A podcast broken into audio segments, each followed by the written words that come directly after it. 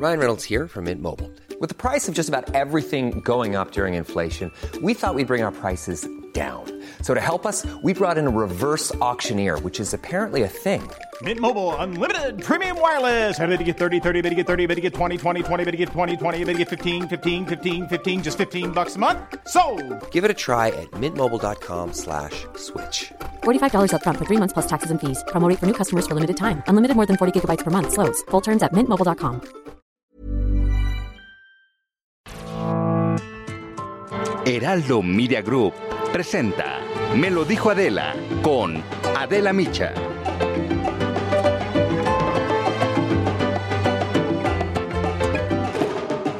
Nuestra historia, la historia del México moderno, es esta lucha constante por la democracia.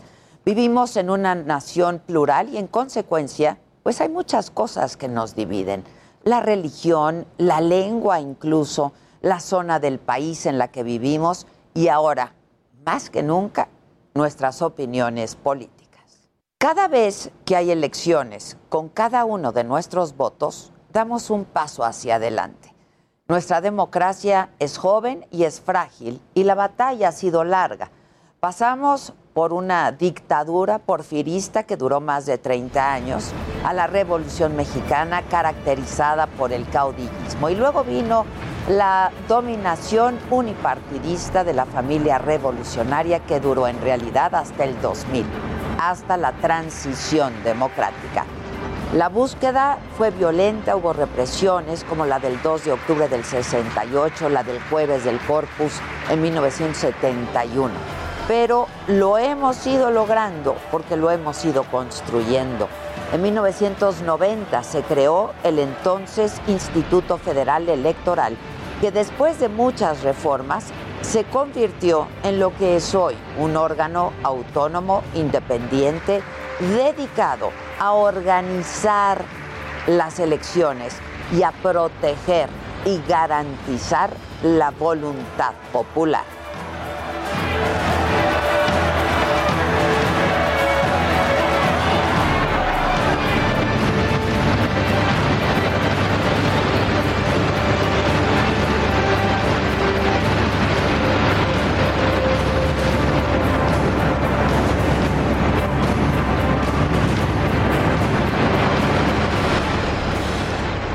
Y sí, es cierto que del 2000 a la fecha ha habido enormes decepciones políticas, para todos, económicas también, sociales, pero no debemos olvidar que en lo que va de este siglo, tres partidos distintos con proyectos diferentes han llegado a la presidencia de la República.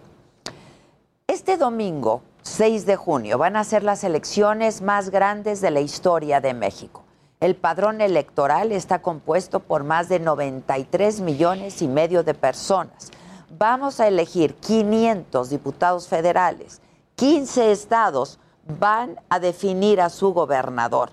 A nivel local se van a definir más de mil diputaciones, casi dos mil presidencias municipales, además de sindicaturas, regidurías y concejalías. En total, se van a renovar más de 20 mil cargos en todo el país. Hay más de 160 mil casillas electorales para ir a votar. Y votar es muy fácil. Para encontrar tu casilla solamente tienes que entrar a la página ubicatucasilla.ine.mx. El INE está preparado para cumplir con todos los protocolos sanitarios que, exige, que exigen estos tiempos por la pandemia. Solamente debes asegurarte de llevar tu credencial para votar. Lleva cubrebocas y si quieres, una pluma.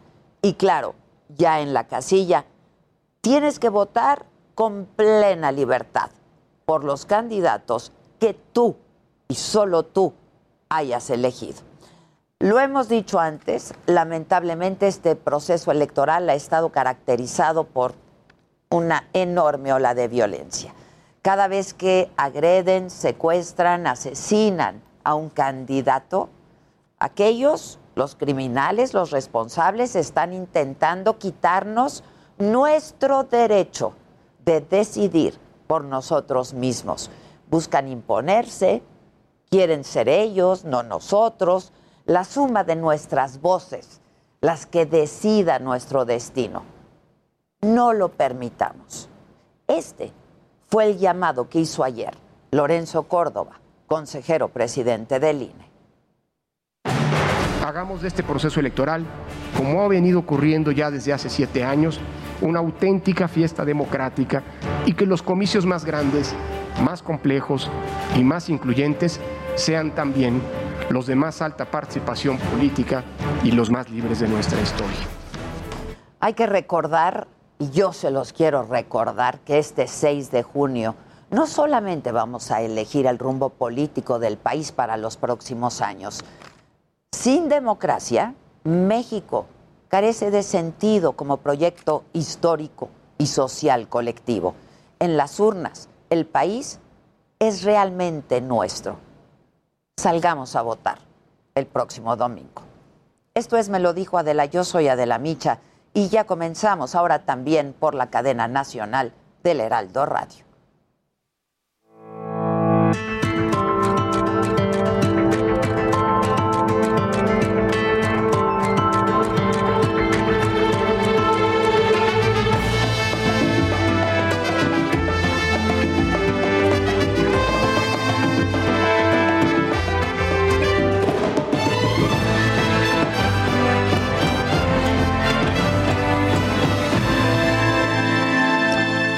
Los saludo con muchísimo gusto a quienes recién nos sintonizan a través de la cadena nacional. Nos puedes escuchar en todo el país del Heraldo Radio. Hoy que es viernes, viernes 4 de junio, el presidente López Obrador en la mañanera agradeció este gesto solidario que tuvo el gobierno de Estados Unidos al donar más de un millón de vacunas de Johnson y Johnson y subrayó que con esto se confirma la buena relación que hay, dijo, entre México y Estados Unidos y adelantó que se está trabajando además para obtener un mayor número de vacunas. Se van a utilizar para un plan de vacunación especial en los municipios eh, fronterizos de nuestro país, en la frontera norte de nuestro país. El presidente se fue temprano de la mañanera porque este fin de semana ya lo había adelantado, sale de gira, pero estuvo el canciller Marcelo Ebrard, quien detalló que las vacunas que se obtuvieron de parte de Estados Unidos se van a utilizar para inmunizar a personas de 18 a 40 años de edad en 39 municipios que colindan, colindan con los Estados Unidos. El propósito es que la vacunación en México avance a grados o a proporciones similares a las que hay en los Estados Unidos. Por lo tanto, se agilice o acelere la reapertura de las actividades en la frontera entre México y los Estados Unidos. El canciller aprovechó para aclarar que la vicepresidenta de Estados Unidos, Kamala Harris, no tiene en su agenda y no tiene prevista una visita al Senado de la República. Y yo creo que es una postura prudente porque es muy cerca del proceso electoral. Pero no, no, no, en, en que yo sepa, no estuvo incluido en su agenda o previsto o solicitado el visitar al Senado de la República, pero siempre se considera una visita de este tamaño. No esperaría. Y hablo también de la decisión del gobierno de Estados Unidos de seguir financiando organizaciones no gubernamentales que apoyan con denunciar la corrupción alrededor del mundo.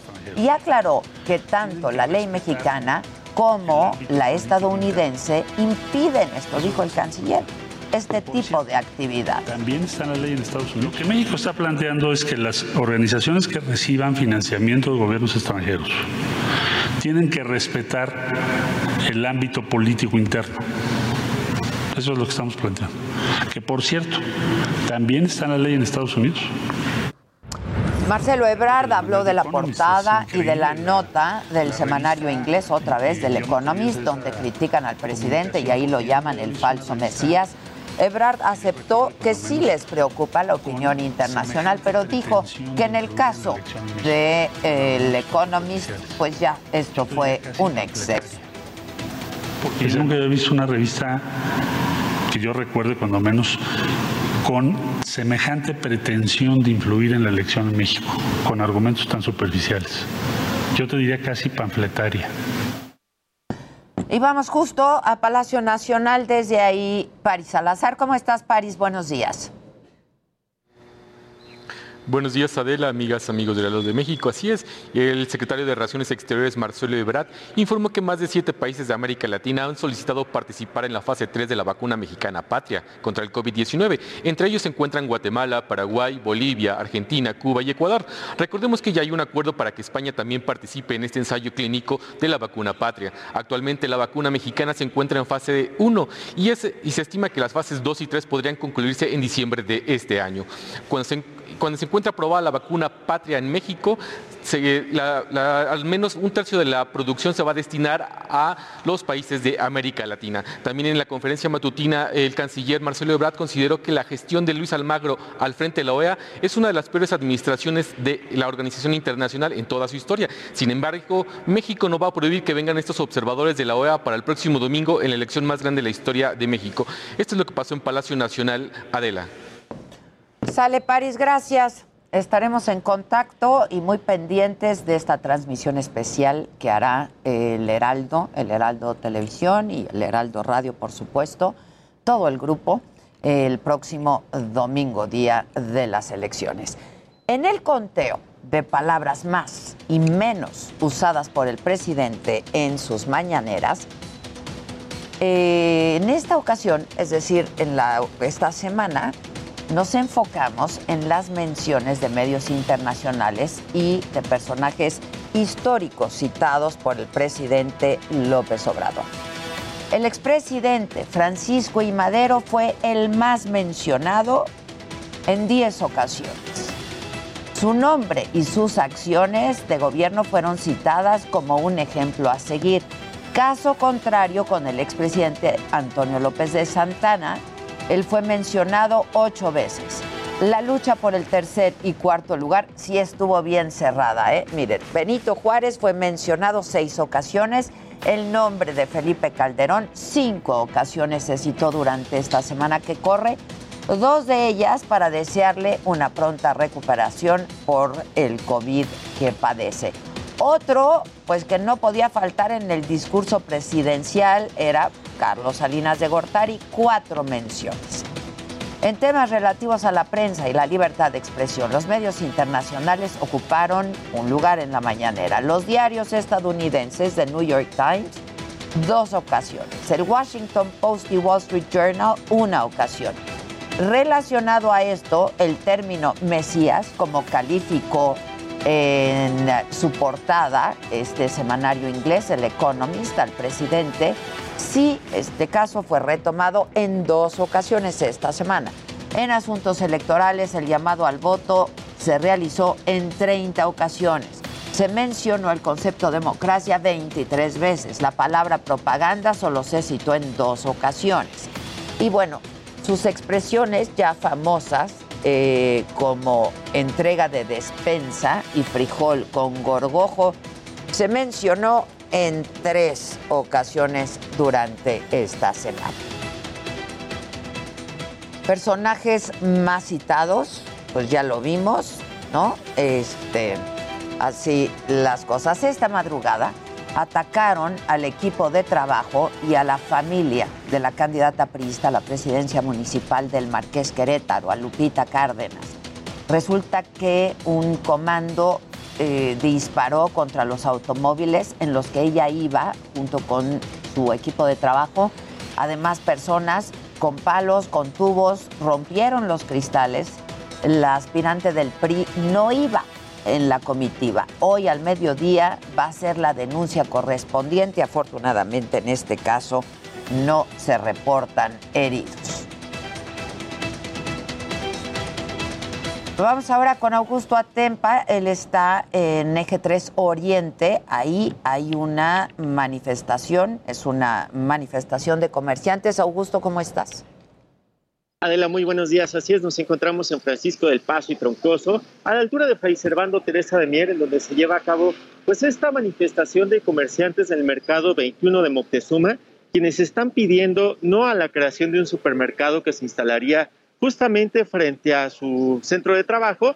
Esto es en la alcaldía eh, Venustiano Carranza, frente, bueno, justo en la, colonia Moctezuma, segunda sección. He de comentarte que pues ellos están eh, pidiendo un diálogo con el alcalde, Julio César Moreno, pero hasta el momento no los ha atendido, por eso es que mantienen bloqueo en estas, en estas dos carriles, en estos dos sentidos, y el tráfico es bastante largo para todos aquellos que vienen del distribuidor vial Eberto Castillo y que van a trasladarse hacia la zona de viaducto o bien buscan llegar hacia la zona de Zaragoza provenientes de viaducto también. Y todo esto pues se mantiene eh, por parte de los locatarios de este mercado. Vamos a tratar de platicar con algunos de los locatarios que se encuentran aquí. Muy buenos días, ¿cómo te llamas? Juan Piña. Juan, eh, ¿cuál es el problema que tienen? El problema es que nos están invadiendo las tiendas Chedraui, ahí en, la, en el mercado Moctezuma. Ya tenemos rato que le venimos a pedir al alcalde de que no, no queremos más tiendas, ¿sí? Ahora resulta que Sedeco no dio permiso y, y ahorita ya dicen que, que siempre sí las van a poner. Eh, Violaron los ellos. ¿Cuántos locatarios estarían viendo? 560. 560 locatarios. Perfecto. ¿Ya hay un diálogo con las autoridades? Están ahí, eh, pero no quieren ceder todavía. Están ahorita en el diálogo. Ustedes no se van a quitar hasta que haya un vamos a quitar. No nos vamos a quitar. Muchas gracias, Juan.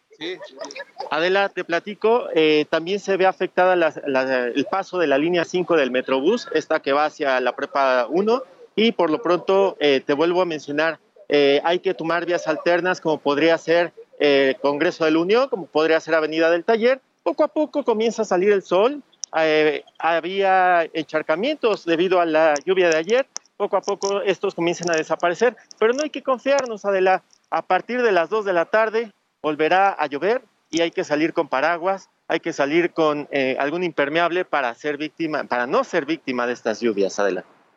Pues sí, la verdad es que ayer toda la noche lloviendo, ¿no? Toda la noche Toda la amaneció noche lloviendo. todavía. Sí, sí, sí.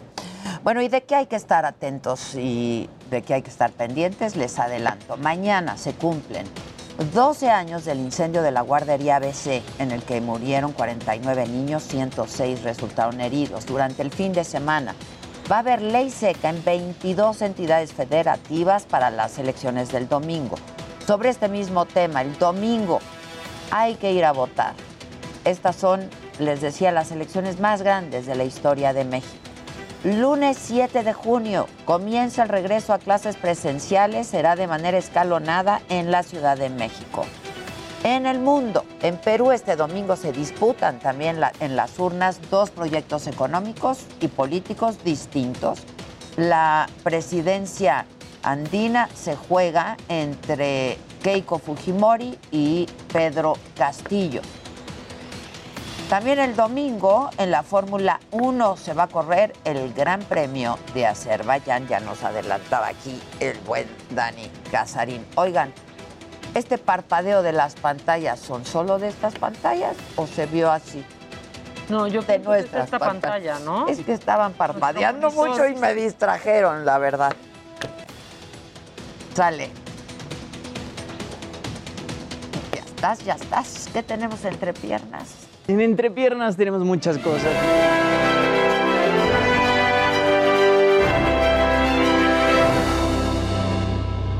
Muy buenos días, buenos días Ade, buenos días Maca. Hola Jimmy. ¿Cuánto brillo? ¿Cuánto? Te ves brillo? muy bien de color. Normalmente vienes un poquito más de negro y te ves, Es te ves muy guapa. La verdad es que mi ropa es. ¿No? Sí. Tonos es muy más ecléctico. tierra y tonos más oscuros, pero Sí. te ves muy bien. Sí, ese es. Dijeron aquí que de señora que vibra alto en Tulum. ¡Ah! Ándele. Tu se ve que. Adela anda vibrando Literal. alto en Tulum. Vibrando alto. Tuluminati. Ojalá, ¿no? Ay, ojalá. Sí, Ojalá anduviéramos vibrando alto en Tulum. Ojalá. A mí me urge. Bueno, ahorita no hay- ahorita nos esperamos tantito. Entonces, ya vamos a ir, pero no sé. Pues algo haremos, ¿no? Algo Tantito. inventaremos. Ya que falta. pase esta elección y ya veremos de qué va el asunto. Oigan, pues, pues buenas noticias para el cine mexicano y es que Tatiana Hueso va a competir en Cannes, en el Festival de Cannes, en Francia, con su película Noche de Fuego. Esto en una sección que se llama Una cierta mirada, que bueno, en, e- en esta sección entran más películas de cine joven y cine de autor. Compiten 18 películas. Ella realmente pues es una cineasta que nació en El Salvador, pero ella tiene la nacionalidad mexicana y lleva viviendo en México mucho tiempo. sus películas justamente, películas y documentales justamente tratan sobre temas pues diferentes de violencia. Ella en 2011 estrenó El lugar más pequeño que trata sobre la guerra civil en Salvador y en 2016 lanzó Tempestad eh, por el cual ganó el premio Ariel a Mejor Di- Dirección, que es lo que podemos ver en pantalla.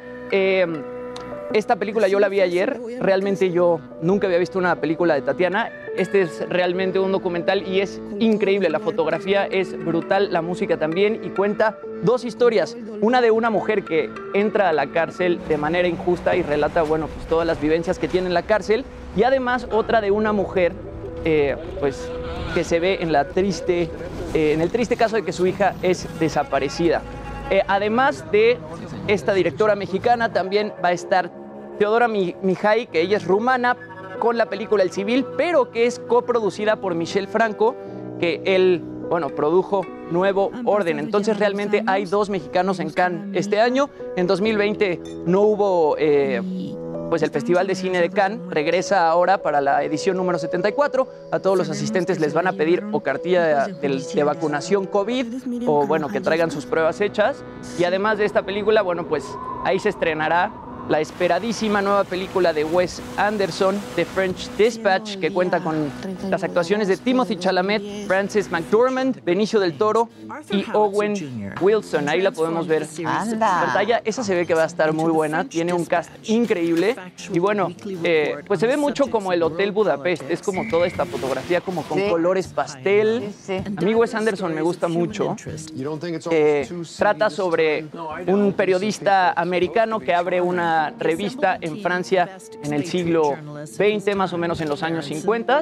Y bueno, el cast promete demasiado. Imagínate, Timothy Chalamet, Frances McDormand, Benicio del Toro y Owen Wilson Sí, en la misma manches. película. El encaso, ¿eh? Entonces, pues seguro va a estar muy buena.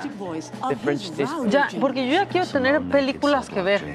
Yo siento que llevo mucho tiempo sin tener. Yo no he visto películas. Yo tampoco he visto una- así algo que digas bueno, bueno, realmente. Hoy voy a ver Cruella. Pues vi las del Oscar. La verdad, La del padre está buena. Sí, la del padre, sobre todo la actuación, ¿no? Sí, Sí, pero de ahí en fuera, otras, pues están ok. ¿no? Sí, yo siento que no le han echado también tantas ganas. pues, Ningún por todo el tema de peliculón, la ¿eh? pandemia. Excepto The Father, ningún Yo película. la única del padre que vi fue la de Cantinflas. Del padrecito, ya ¿No has a visto verla. The Father? No he visto Ah, The pues Father. Tienes que verla. Le he rehuido a The Father. No, sí la tienes que ver. Está en Apple. Voy a ver. Oigan, y bueno, para bailar este fin de semana, Bad Bunny hoy estrenó una nueva canción que se llama Yonaguni. ¿Les gusta Bad Bunny o no? No sí, sé. sí. Yo siento- me gusta todo. Yo la siento que ha roto el género del reggaetón mucho. A mí realmente el reggaetón me empezó a gustar a partir de, de Bad Bunny. Como que él ha hecho cosas muy diferentes. En 2020 estrenó Yo hago lo que me da la gana, que le fue súper bien. Después otro disco que se llama Las que no iban a salir. Y hace poco estrenó el último tour del mundo, que justamente ahí hace algo muy raro porque no nada más es reggaetón, sino que también de repente mete canciones en las que eh, escuchamos guitarras súper pesadas, canciones que tienen pues una vibra rock and rollera y justamente en 2020 él gana el premio a compositor del año de la Asoci- Asociación Americana de Compositores, Autores y Editores. Ahora lanza esta canción que realmente él dice que no quería, pues no pensaba más bien lanzar música este año, pero que escribió esta rola, que le encantó y la sacó. Y lo curioso de esta canción es que al final termina cantando en japonés. Ahí hay un par de Ah, estrofas en las que Bad Bunny eh, canta en japonés y en el video también ahí lo vemos comiendo sushi, eh, jugando videojuegos, haciendo varias cosas. Eh, está muy bueno. Si pueden verlo para los que no escuchan el en radio, búsquenlo porque está muy bueno el video y la canción también está A brutal. mí me gusta porque hace lo que quiere Bad Bunny. O sea, juega con el género, pero, o sea, el género urbano, pero también con su género. De pronto sale de mujer, le vale todo, hace lo que quiere. Y eso está padre. Y la verdad, el, el reggaetón actualmente está cambiando mucho. Con J Balvin y ahora con Bad Bunny, como que son artistas que se atreven a hacer cosas diferentes y no hacen lo mismo que llevaban haciendo, no sé, Daddy Yankee o Don Omar. Y eso es se agradece. ¿no? Y no eso- solo cantar de que muevas las pompas y que se las pongas. A ver, vamos a oírlo cantar en japonés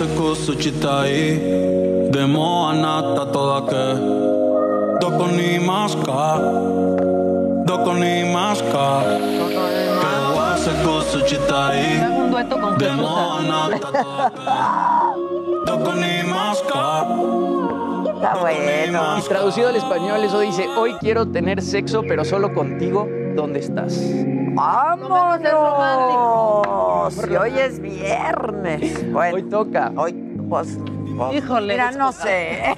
Yo también me quedé La verdad, no, pensando, no ¿no? sé, no te aseguro nada más. Por lo menos viene del Mira, ¿no? Exacto, exacto. Y vamos a ver gadgets también con Edelmira. Vamos a hacer una pausa. Al regresar vamos a hablar con Claudia Fulda, subdirectora de GIRE, sobre la gestación subrogada. Un tema importante. Volvemos.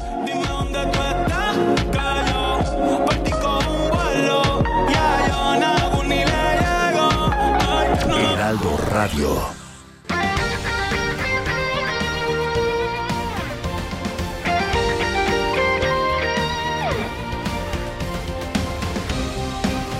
Desde hace 140 años. 140 años. Tu descanso merece un.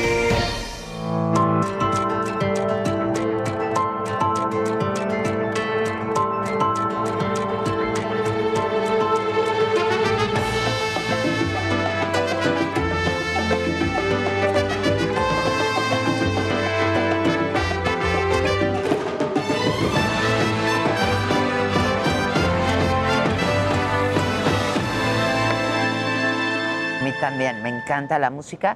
De hecho, me han estado preguntando que cómo pueden obtener pues todo, toda la música del programa. Pues pues sí, hagamos un ringtone o a ver qué hacemos. ¿o Pues qué? sí, porque ahorita pues no, mi ciela. ahorita no, mi ciela. Bueno, tenemos, vamos a hacer contacto vía Zoom ahora con Isabel Fulda. Ella es subdirectora de Gire. ¿Cuál es el tema? Bueno, la Suprema Corte de la Justicia de la Nación ayer determinó que en casos de gestación subrogada, la mujer puede recibir una compensación económica. Ya está, Isabel, ¿la tenemos? Hola Isabel, ¿cómo estás? Buen día. Hola, ¿qué tal Adela? Muy buenos días, muchas gracias por la invitación y un saludo a todo el auditorio. Aquí estamos, Maca Carriedo y una servidora. Este, bueno, pues pa- para hablar un poco de esta decisión del día de ayer que publicó, el día de ayer dio a conocer, se hizo pública la Suprema Corte de Justicia. ¿Qué alcance tiene esto y qué piensas de esto, Isabel? Eh, sí, gracias Adela. Pues la decisión todavía no está concluida. Esta es la revisión que está haciendo la Suprema Corte de una acción de inconstitucionalidad que se presentó ya en 2016, o sea, ya tiene muchos años esto. Eh, la Corte comenzó a revisar el asunto esta semana, pero esta decisión va a concluir el lunes. Eh, entonces, en realidad, todavía no sabemos exactamente los alcances que tendrá, pero el asunto principal es que el Estado de Tabasco hace cinco años eh, publicó estas modificaciones en su Código Civil en relación con la práctica de la gestación subrogada. Eh, entonces, la Corte en este momento está eh, revisando eh, diversas disposiciones de, de esta regulación para determinar eh, si son o no son válidas, entre ellas eh, este tema de, del pago que, que es el que con el que introducían la cuestión, ¿no? Ya, Maca. Ahora, hay muchas preguntas después de esto porque dicen cosas como en caso de que una mujer no pueda eh, tener hijos, ella, pero por ejemplo, no se toca el caso de parejas del mismo sexo que buscan un vientre subrogado. Este precisamente es una de las cuestiones que discutió la Suprema Corte eh, el día de ayer. La legislación vigente en Tabasco lo que establece es que quien puede acceder a la práctica eh, son parejas, o sea, habla de, de madre y padre contratante. Eh, esto fue una cosa que, que- que discutieron como una forma de discriminación al menos implícita hacia las parejas del mismo sexo y hacia las personas solteras que quisieran acceder a la práctica por diferentes razones, no necesariamente médicas. Eh, lo que determinó la Corte en ese sentido es que esto sería una forma de discriminación y por lo tanto la forma en la que está regulado en este momento eh, es inválida. Entonces, esto es algo que, de ser aprobado el proyecto, pues saldría de la legislación eh, o bien el Congreso tendría que, legislar de manera distinta al respecto. Entonces, sí es un elemento importante que, está actualmente. Eh, no dice exactamente que las parejas deban ser heterosexuales, pero al hablar de madre y padre, pues sí asume eh, este tipo de conformación familiar y entonces esto es algo que, ya se determinó por, por, las y los ministros, pues que, sería discriminatorio. Isabel, hablábamos ahora en el corte comercial, ¿no? Eh, de que pues la subrogación, la gestación subrogada es un tema pues bastante complejo porque hay que garantizar los derechos de todas las partes, ¿no? La certidumbre jurídica, el consentimiento, los derechos de los niños, por supuesto. Eh, eh, hay que tomar en cuenta estos elementos y de pronto empezamos a escuchar que eh, pues si hay arrepentimiento por parte de la mujer ha subrogado, ¿no? y que ha, prestado el vientre, si se arrepintiera, podría exigir la custodia del niño, que finalmente el niño pues no es suyo, ¿no? Pues como dices, la gestación subrogada sí es una práctica bien compleja, que la, discusión tiene que ver con hablar de, si de temas de, niños y niñas y sus derechos, de temas de consentimiento, en fin, hay, hay, un montón de dimensiones que definir cuando se está hablando de, gestación. O sea, una cosa creo muy importante de lo que estoy discutiendo ahorita es que al menos han coincidido las y los ministros en la necesidad de regularlo. O sea, ahí hay una... una ese es un avance, ¿no? Ese ya es un avance el, reconocimiento, en primer lugar, de que las, mujeres o las personas con capacidad de gestar tienen agencia para decidir sobre este tipo de contextos, eh, de este tipo de decisiones. Sin embargo, los contextos tienden a ser desiguales y por lo tanto se requiere una regulación eh, pues que, diga en qué términos y en qué condiciones. Eh, con respecto al tema específico el, que mencionaba sobre qué es lo que, lo que se decide en el contrato, qué es lo que pasa eh, con, el nacimiento del niño y la niña, etcétera. Eso no es algo que esté establecido eh, de manera explícita eh, en la legislación, o sea, sé que es algo que se ha retomado en general en, los medios, pero esta cuestión no es una cosa que, esté determinada como tal en el Código Civil. Lo que sí dice en este momento el, Código Civil es que si bien la, afiliación de, de quien nazca de estos acuerdos eh, generalmente se presume para eh, los padres o madres contratantes. Eh, en ciertas circunstancias, quizás la mujer gestante podría solicitar, ¿no? Por ejemplo, ante la muerte de los padres contratantes, ella podría solicitar la afiliación. Lo que estableció la Corte, porque esto es algo que ya discutió, es que en atención del interés superior del niño y de, los niños y niñas, esto es algo que tendría que revisarse caso por caso por, por un juez. Entonces, no es que haya una determinación absoluta. En general, lo que ha dicho la Corte es que se tiene que favorecer la voluntad procreacional. Entonces, esto quiere decir que pues, la, decisión que se tomó a cabo cuando se realiza el acuerdo eh, es en general en, situaciones normales lo que debería de primar.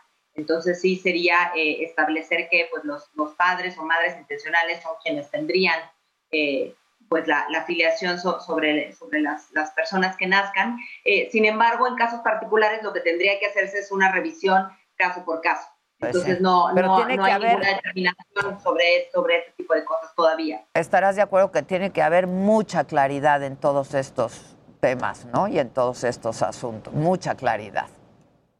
Sí, totalmente. Son temas bien complejos que se pueden prestar pues, a diferentes tipos de, conflictos. Desde Gire pensamos que son temas bien, bien importantes. Esta decisión de la Corte va a ser muy relevante por todo lo que implica, eh, no solamente para este tema, sino eh, pues lo que, lo que va construyendo la Corte sobre las decisiones que toman eh, las mujeres sobre su cuerpo, sobre los contextos de consentimiento. es un tema bien, bien importante en su trascendencia, pero sí es bien complejo y hay, hay aspectos de ellas que son delicados, particularmente el tema de, pues de los derechos de las personas que gestan y también los derechos de los niños y las niñas y por lo tanto pues es muy importante que se regule de manera muy cuidadosa. Eh, Isabel, la sesión se reanuda el próximo jueves, tengo entendido, en la Suprema Corte de Justicia. ¿Qué seguiría? ¿Qué podemos esperar? La gente está diciendo, ok, pero estoy perdida en tantas palabras. ¿Cuándo vamos a saber qué va a pasar? La, sesión se va a reanudar el día lunes. Eh, esperamos que el lunes ya termine de agotarse y entonces ahí ya tendremos mayor claridad eh, sobre los efectos que puede tener. Hasta ahora ya hemos visto que las y los ministros eh, han declarado inválidas varias porciones de la legislación actual de Tabasco, pero pues todavía queda, queda por definir el lunes exactamente qué significa esto, ¿no? Si se aprueba el proyecto, si se aprueba con cambios y qué es lo que significa esto pues para el estado de Tabasco, si el Congreso eh, pues se, se, le va a llamar a que vuelva a legislar. Entonces habrá que esperar al día lunes para entender eh, exactamente cuáles son los efectos, eh, cuántos ministros y ministras votan en favor del proyecto. Se necesitan ocho votos. entonces estaremos esperando esto y después, una vez que veamos esta decisión el lunes, pues solamente hasta la emisión de la sentencia, que puede, que, puede ser en, en unos dos, tres meses, es que sabremos exactamente los alcances. Pero hasta ahora lo que hemos visto es que sí se van a declarar inválidos eh, al menos algunas partes de la legislación actual de Tabasco y esto creo que va a obligar al Estado de, Tabasco o al Congreso en particular pues a revisar su, legislación y adecuarla a aquello que diga la Corte que hasta ahora eh, ha sido bastante positivo en el sentido de reconocer la agencia de, las personas que participan, el consentimiento, la autonomía reproductiva eh, y los derechos de las niñas y niños. Oye, Isabel, estamos conversando con Isabel eh, Fulda, subdirectora de Gire. Este, ¿Es una o dos entidades federativas donde hay legislación? Actualmente son dos. dos eh, la del Estado de Tabasco es, Tabasco y Sinaloa. Eh, la del Estado de Tabasco tiene mucho más tiempo, esa data del año 97. Entonces realmente es de donde tenemos mayor información que sucede la práctica. Además, la de Sinaloa es mucho más reciente y además es más restringida en cuanto a quién puede acceder. Eh, pero bueno, en, eh, formalmente son dos entidades donde está regulado actualmente México. Bueno, si te parece, hablamos la semana que entra. Te, diría lunes, pero la verdad vamos a estar con todo esto de la, de la elección, pero hablamos en los próximos días, ¿te parece? Me parece muy bien, sí, con, mucho gusto le, le, damos seguimiento a esta decisión. Ah, me parece que es muy importante. Gracias, gracias para ti también, Isabel. Gracias y un abrazo desde aquí. Pues es que hay muchas preguntas, ¿no? Muchas. La verdad, muchas preguntas. Sí, Lig.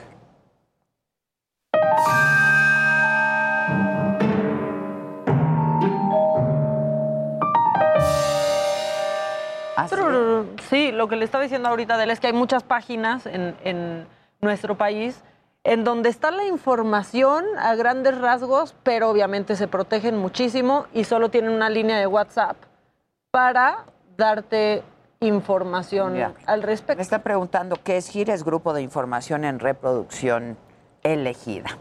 Este, ¿Qué tenemos más macabrón? Tenemos macabrón, pero aparte es viernes. Entonces los viernes hay cuadro de honor y de deshonor. Ah, claro. Principalmente de deshonor.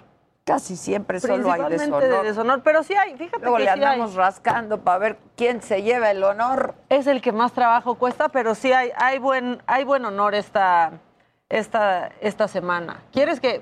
Bueno, vamos primero con lo macabrón, porque yo sigo en la misma. No podemos poner candidatos, pero sí podemos poner gente más talentosa que ellos. bueno, no gente, incluso animalitos más. más este, es tan fácil, es que es fácil. Es fácil. Es Nomás pones en Google. encontrarlo. Más talentosos que candidatos. Y, ahí una lista. Toda una fauna. Ya para que un perico nos entretenga más que todos ahí bailando en TikTok por ejemplo, este periquito, escúchenlo por favor y véanlo los que nos estén viendo.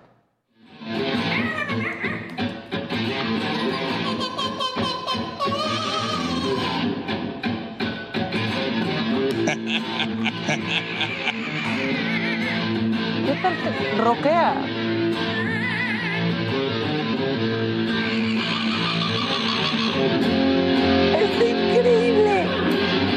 ¿Le puedes subir? Ay,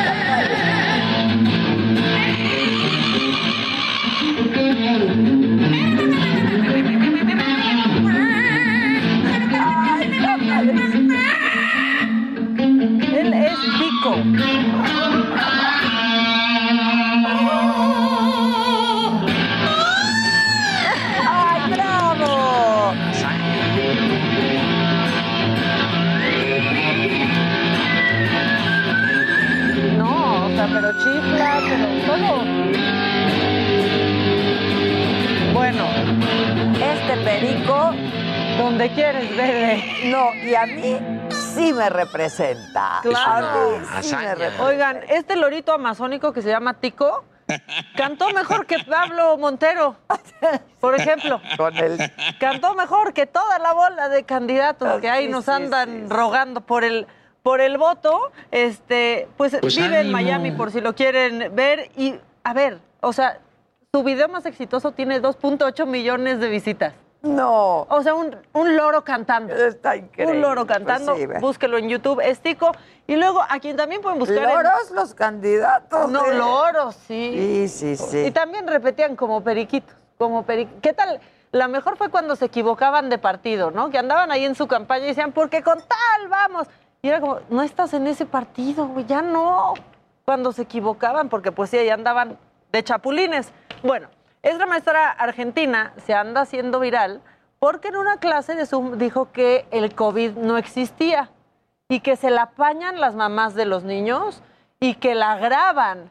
Como grabaron las mamás, no grabaron directo el Zoom, grabaron el teléfono con un teléfono, Ah, ¿no? Porque estaban ok. grabando las Pero no mamás. importa, vamos a oír. Exacto, aquí podemos, podemos escuchar. oír. Señora, por favor, usted que ella quería, usted no le puede decir a mi hija que el COVID no existe. Señora, usted no puede hacerlo. No, debe hacerlo. Se enferma Usted y está se muere la equivocada. gente, señora. Usted está equivocada. Y la gente que está muriendo. Señor, buen día, buen día, señor. Buen día, mi nombre es Lorena Sánchez, mamá de Gonzalo Jaramillo. Estoy escuchando también su, su opinión que le está dando y yo le acabo, le quiero hacer saber que tengo mi mamá que falleció hace 20 días de COVID. Estamos pasando por un momento Mire, muy señora, feo. Con todo todos. respeto, mire, yo le quiero contestar a usted porque usted se ha dirigido a mí con respeto, no como las otras madres atrevidas. Y le quiero Las decir otras algo. madres Primero, atrevidas. que lamento mucho el fallecimiento de su mamá, que entiendo que es un sufrimiento. Y segundo, le quiero decir algo que tenemos derecho a exigir cuando nuestros eh, nuestros parientes estén enfermos a que nos dejen entrar. Lo están abandonando a los pacientes que ingresan. Y, se- y- y segundo, le quiero decir otra cosita, que no se mueren de ningún COVID porque el COVID no existe. Yo tengo a mi hermano médico científico y es el que me informa. Se está muriendo la gente por neumonía. Mi mamá No, no, ya. ¿Quién es su fuente? ¿Quién es su fuente? ¿El gobierno mexicano? Neumonía típica. No, no, no. No, ya, bueno. Así Pues ya. no se puede. Así no se puede. Ya quítenle a esta pobre, Ay, ya porque aparte... quítenla, esta parece Lorita. Pero aparte ya está como el gobierno mexica- mexicano al principio de no es No, COVID, es neumonía típica. como tengo otros datos. Porque esto no existe. Bueno, pues esta pobre maestra se hizo tan viral este caso que llegó ya el video al Consejo Provisional de Educación en Argentina y la corrieron. Pues sí, por andarle diciendo a los alumnos que el COVID no existe y que no se tienen que cuidar. Bueno, pues ahora este, es parte ya del porcentaje de desempleados de Argentina, no de México. Ya. Pero se quedó, se quedó sin chamba. Y luego, bueno, ¿ves que estábamos esperando un reporte de estos ovnis que decían que sí eran ciertos, que hasta Obama dijo, yo les puedo decir que sí hay cosas, Sí, ¿no? sí, sí. Bueno, o sea, este reporte está macabroncísimo. Porque ¿qué es lo que dijeron en este esperadísimo reporte por parte del gobierno de Estados Unidos? No hay evidencia de que los objetos voladores no identificados, o sea, los ovnis que vieron durante los últimos años los pilotos de la Fuerza Aérea, sean naves espaciales extraterrestres. Así ya lo confirmaron, pero lo que dicen es, pero no sabemos qué es. Mm. y no son aeronaves nuestras. Entonces ahora lo que dicen es que es Rusia no o sirven China. para nada. ¿Cómo no es? sirven para nada. No sirven para nada. Bueno, entonces está descartado que sean ovnis, pero, pero no, y al final no saben qué es, y luego dicen, pues bueno, puede ser Rusia o China. ¿Qué va a pasar?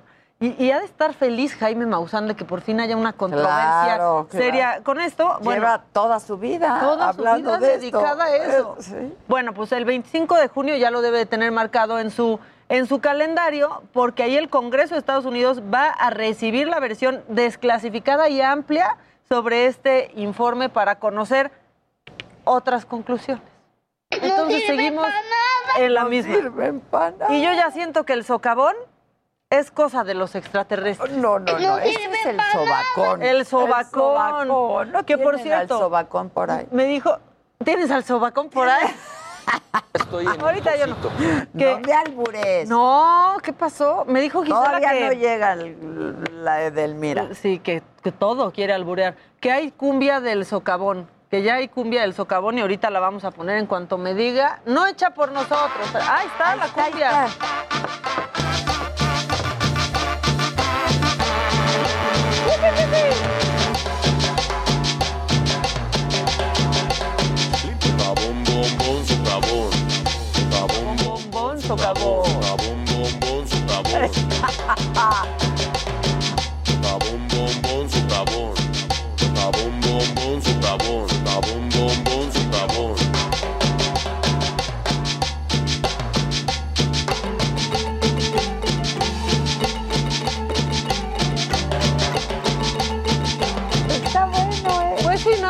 música que nada. Socavón, bombón, socavón, bombón. Socavón, bombón. Ya hay que hacer nuestra cumbia. La cumbia me lo dijo Adela. Tenemos una canción. ¡Qué maravilla, Ira!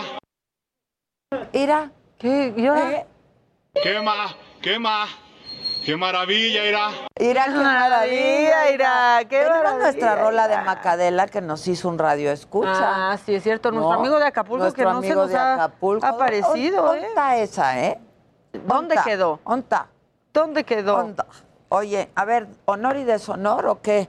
Para que, Pues yo, cuando quiera. que dejaron volando lo de los ovnis. Pues ya dije, ya hablamos de los ovnis. Ahora, si quieren, pues podemos ver otras cosas porque en España, bueno, ahí están los ovnis que estábamos platicando, pues nada más era para ilustrar mientras yo le contaba a nuestros queri queridos radioescuches. Querides radioescuches. Pues ahí está. Mira, yo estos videos de los ovnis nunca los entiendo. Yo tampoco, la verdad yo tampoco. Yo puntitos, tampoco. yo prefiero pensar que, pues, o sea, pues sí están ahí, pero ¿quién va a querer venir ahorita? ¿Qué tú? O sea, Ah, sí, claro. Exacto, exacto. ahorita yo sí, si fuera extraterrestre vería desde lejitos esto y diría, no, déjalos ahorita ahí. Bueno, vamos a pasar al deshonor para que la gente visite, ¿no? Mi cuenta de Twitter, Adela Micha es mi cuenta de Twitter. Ahí están todas las opciones de quién debe llevarse esta semana la medalla del deshonor para que ustedes elijan y yo decida. Este, viene mamáquita. Echa el deshonor.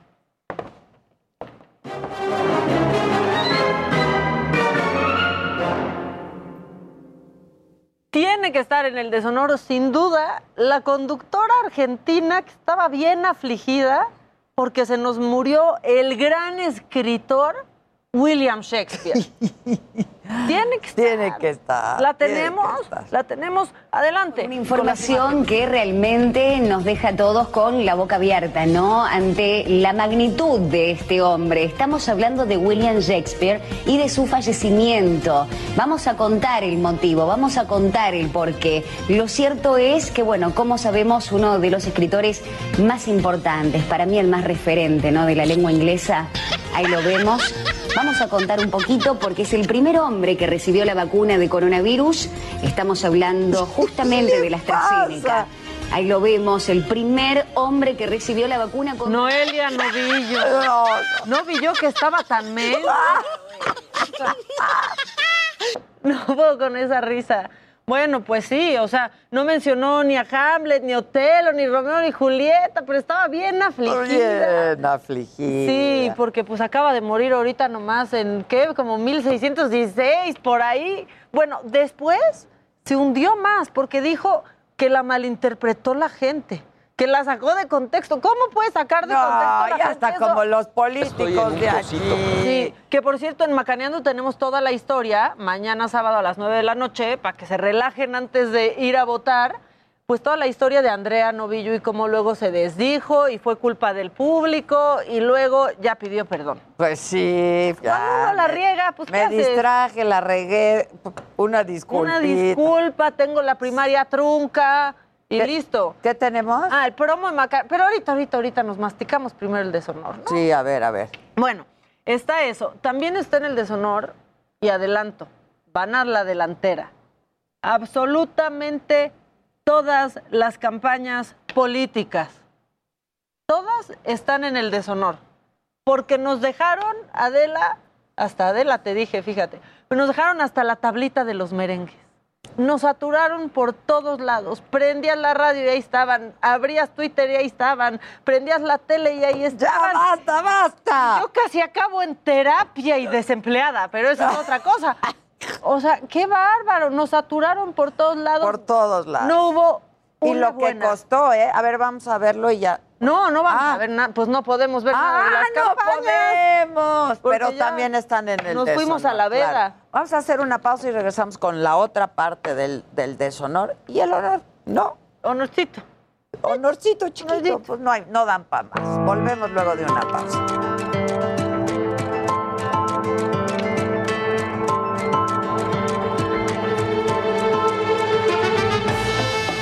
Ver, mamáquita.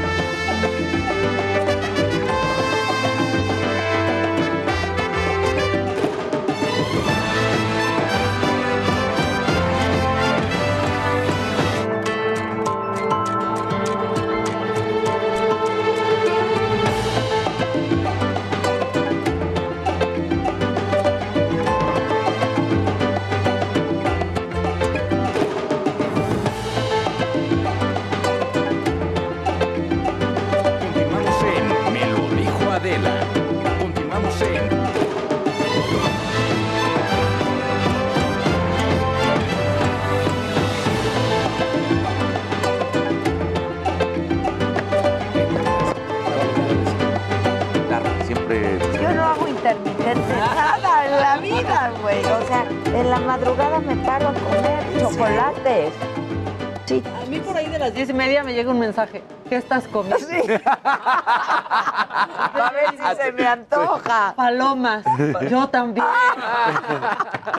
Sí, pero luego de eso ya te dejo dormir, ¿no? Sí. Y empiezo yo a comer. Ayer comí un chocolate y me pasó una cosa rarísima. No, no es rarísima, me ha pasado muchísimas veces. Que mis hijos se ríen mucho de eso. Perdí un cacho del chocolate. Oye, Adela, pero entonces tampoco es como que comes este súper sano ni súper así balanceado. ¿Por qué la atacas No, así? no, no. ¿Qué- pues, u- uno que La tiene verdad. la bendición de, de tener estos cuerpos que no engordan. Oh, ¿qué Cero. tal? Ah, eh? yo ¿Qué sí tal, eh? engordo, ¿eh? ¿Ah, sí? Yo sí engordo, claro que sí. Pero eres muy nocturna. Soy nocturna. Yo puedo quedarme ahorita sin comer. De hecho, me quedo sin comer hasta las cuatro y media, cinco. Rompe ayuno. Rompe ayuno. Pero mi ayuno empezó a las 4 de la mañana. O sea, Exacto. tampoco es. Pero bueno, voy con Augusto Atempa. Eh, estás en Reforma, ¿verdad? Paseo de la Reforma, Augusto. Así es, Adela, me encuentro justamente frente a la Torre del Caballito y es que en este punto se manifiestan alrededor de 15 a 20 hombres, mujeres de la tercera edad, estos famosos empacadores de supermercado. Déjame platicarte que estas personas laboraban para la empresa Walmart y pues ahora les informan que ya Walmart rompió ese, ese convenio que tenían con INAPAM de poderlos contratar para que ellos pudieran laborar en estos supermercados y ahora se han quedado sin trabajo.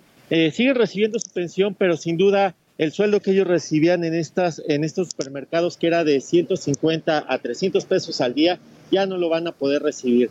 Por eso es que están manifestándose aquí y es una manifestación pues intermitente, porque justo cuando el semáforo se pone en rojo, ellos saltan a Paseo de la Reforma a pedir una moneda a estos automovilistas que pues se encuentran eh, detenidos en este sitio. Vamos a tratar de platicar con alguno de ellos.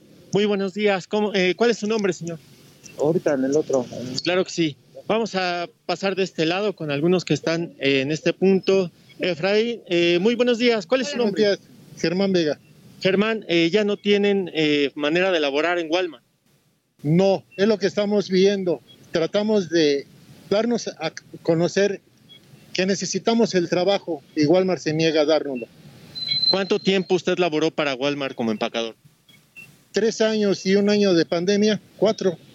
Ahora que pues ya Walmart rompió este convenio con el INAPAM, ¿qué van a hacer ustedes? Pues luchar para que nos devuelvan el trabajo, nada más por lo el momento. Porque ¿dónde nos van a recibir de más de 65 años? ¿En qué trabajo? En ninguno. La condición que había puesto Walmart era que ustedes estuvieran vacunados con las dos dosis. Ya las tienen, ¿no? Claro que sí. La mayoría ya la tenemos las dos dosis. Y si Walmart re- requiere que usemos guantes, nosotros estamos dispuestos a usar los guantes para no maltratar la mercancía de los clientes. tenemos cubrebocas, tenemos la careta, tenemos gel, tenemos todo. Repítame su nombre. Germán Vega Sánchez. Muchas gracias, Germán. Esta es una de las eh, personas que se manifiestan aquí, Adela, y déjame platicar que, pues, platicando con ellos, nos dicen ellos eh, que ellos pagan su uniforme, ellos pagan su careta, pagan sus mascarillas, pagan sus guantes. Walmart no les paga absolutamente nada, solamente los deja trabajar y aún así, el día de hoy, pues, no tienen dónde elaborar. Sí, porque lo que ellos han ganado siempre son las propinas que les dan los clientes, ¿no? Pues ojalá se, la verdad, ojalá se reanude este convenio porque sí les hace muchísima falta. Además están todos vacunados, ¿no? Así es, Adela, nos mencionan que ya tienen las dos dosis y que precisamente por eso ya quieren regresar a laborar y al día de hoy pues no lo van a poder hacer. Sin. Bueno, gracias Augusto. Ojalá reconsideren, la verdad, ojalá reconsideren. Es gente que necesita, pues, ganarse esta lanita, ¿no? Sí, claro. La verdad. Chale. Bueno, ¿qué sigue con el, con el deshonor? Bueno, pues ya, por último, pues la CONADE condicionando a atletas, porque los atletas becados tienen ahí una cláusula que los atora, al parecer, y según proceso, en donde no pueden participar en campañas políticas ni en reality shows, ni en programas de televisión. Entonces, pues sí, claro que se están quejando. Ya había pasado, ya había habido un problema con una atleta a la que la CONADE le quiso quitar su, su beca. De hecho, se la quitó por haber participado en Hexatlón y se amparó y ganó y no le pudieron quitar el, el apoyo que recibía por parte de la, de la CONADE. Entonces, o van a quitar esta, esta cláusula que ahí los está atorando, este, pero gacho, o no sabemos qué va a pasar. Pero mientras tanto, están en el deshonor porque ni pichan, ni cachan, ni dejan batear. Pues sí. No suben las becas, no, los y apoyan además la mayoría y no de los estas becas dejan son paupérrimas, ¿eh? O sea, tú escucharás beca y dices. No- hombre, no, les hombre". alcanza ni para su Sí, los ropa. programas estos de- donde Ahí es donde ganan, de veras, dinero. claro. Sí.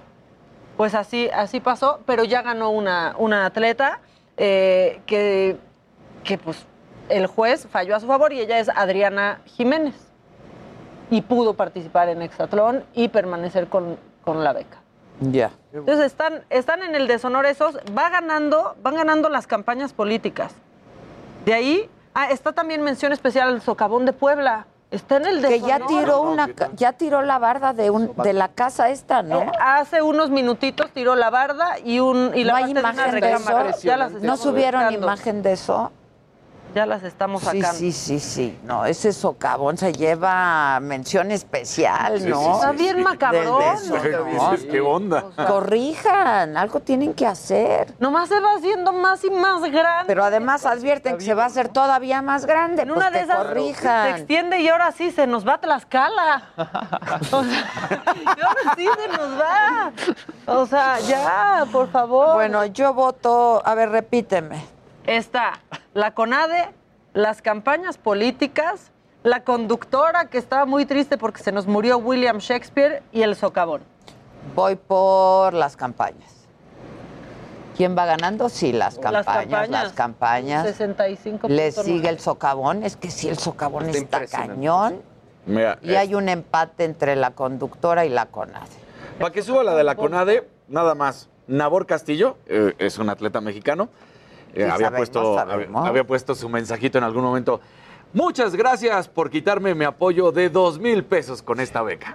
Esas son las becas, es lo que decíamos. Dos mil pesos es Sí, o la sea, beca. pierdes dos mil pesos, pero entonces en el Hexatrón, pues ganas, supongo, espero que más. Sí, no, mucho O más. sea, o en cualquier Claro, claro, pero mucho claro más. Y es que pronto, a veces no se entiende, las autoridades no entienden que de pronto pues los, los deportistas tienen que vivir de algo. Y, y de pronto los patrocinios y todas esas cosas externas los, los ayudan a seguir adelante. Por supuesto, de eso es de lo que viven. Entonces ahí es donde. Pero ven, ven las becas, por eso les decía, son paupérrimas. Claro. Dos mil pesos. ¿Qué haces Dos mil pesos. Oigan, y hay un cuadro de honor muy breve, muy breve pero importante. A Se ver. los digo, echan cortinillo, lo digo así, ustedes díganme. Bueno.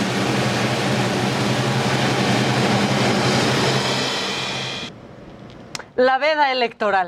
¡Ah! Nos fuimos a la ¡A la veda. veda! Y hoy viernes en la noche a la veda. nos vamos. Sí, O sí, sea, sí, sí. Antes de que sí, empiece sí, la ley seca. Exacto. No, no, pero siempre hay dónde. Pero aparte sí, tiene que estar en el Claro. Sí, verdad, sí, sí, sí. Eh, yo conozco un lugar en donde nunca hay ley seca. No, pero sí es un periodo, la verdad, importante. A mí, eh, al pri- de, de chiquita, decía, ay, sí, ¿cómo que entramos en reflexión? Pues sí. Pero de verdad pues que sí. Como Porque que estás bombardeado de muchísima Completamente. información. Además, información que hay que ir discriminando porque, eh, o sea, es una cosa impresentable lo que lo que hemos visto en esta en esta campaña. Son dos días en donde pues es- ya no ves nada, ya no escuchas nada y sí debe ser un momento de reflexión y de información propia, ¿no? Claro. De a ver quién Claro. qué, qué- de quién me platicar con tu banda, ¿no? Y, es De que a fin de cuentas no sabemos nada, ¿no? Vimos puros bailes, pero no vimos ni propuestas, Propuestas, ni escuchamos nada. nada. Y por otro Les lado, conocemos más las pompas que las propuestas. y están entre las campañas y sobre todo toda la violencia que hubo. O sea, estos dos elementos, eh, la mezcla fue horrible. Horrible. ¿Te acuerdas del, del que dijo, yo no les voy a prometer nada, ¿para qué si no se va a cumplir? Exacto. Yo no les voy a andar mintiendo. ¿Para qué les prometo lo que no voy a cumplir? No, no, no, no. ya. Fue un asco esto, la Entonces verdad. está eso en el deshonor y también está uno en el deshonor que, fíjense, me da como gustito del, del malévolo. A ver. Pues que AMLO debe de estar contento con Estados Unidos porque nos llega un millón de vacunas de Johnson y Johnson, pero hoy evitó hablar de que Estados Unidos dijo que va a seguir apoyando a distintos. Ah, no. o Pero además, él pidió una respuesta de Estados Unidos. Que la tiene, Tómala, que tómala. sí se la dan. Pero se la dieron Y el mismo día que las Vamos a hacer. Sí, pero además el documento firmado por el presidente de Estados Unidos, ¿eh? Vamos a seguir apoyando a organizaciones no gubernamentales y a prensa que se dedica a investigar actos de corrupción. En el mundo. En el mundo. Sí, o sea, no es solo a México, es en el mundo.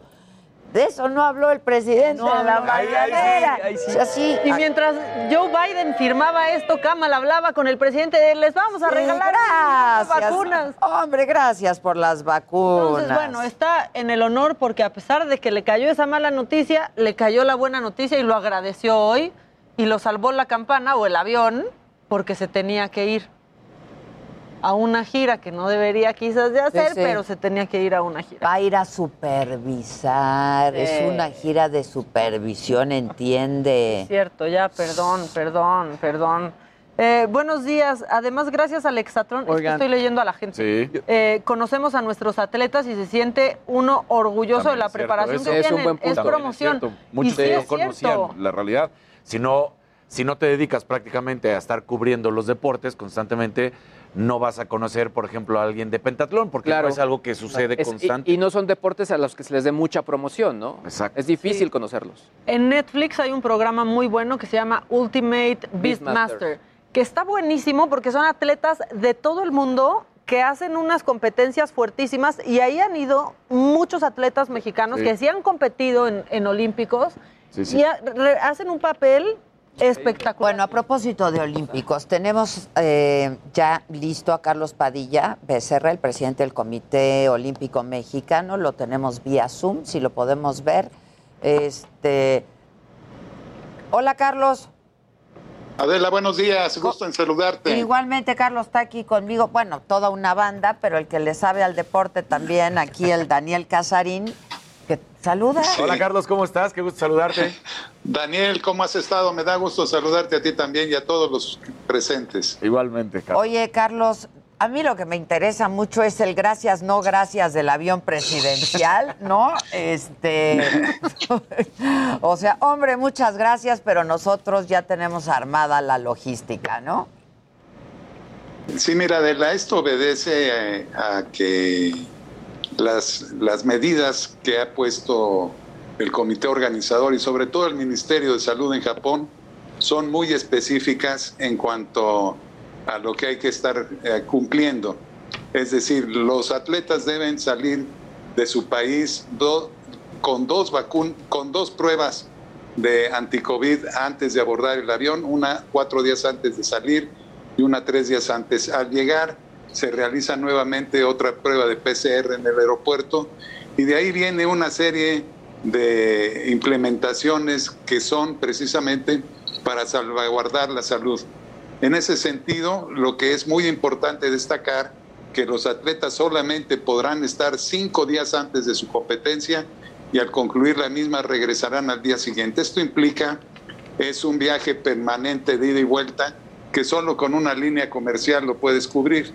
Sin embargo, es de reconocer que el señor presidente de la República, Andrés Manuel López Obrador, entendió perfectamente la situación y él mismo lo anunció en su conferencia mañanera que entendía la situación y que se hiciera como lo había planteado el comité organizador y desde luego el Comité Olímpico Mexicano.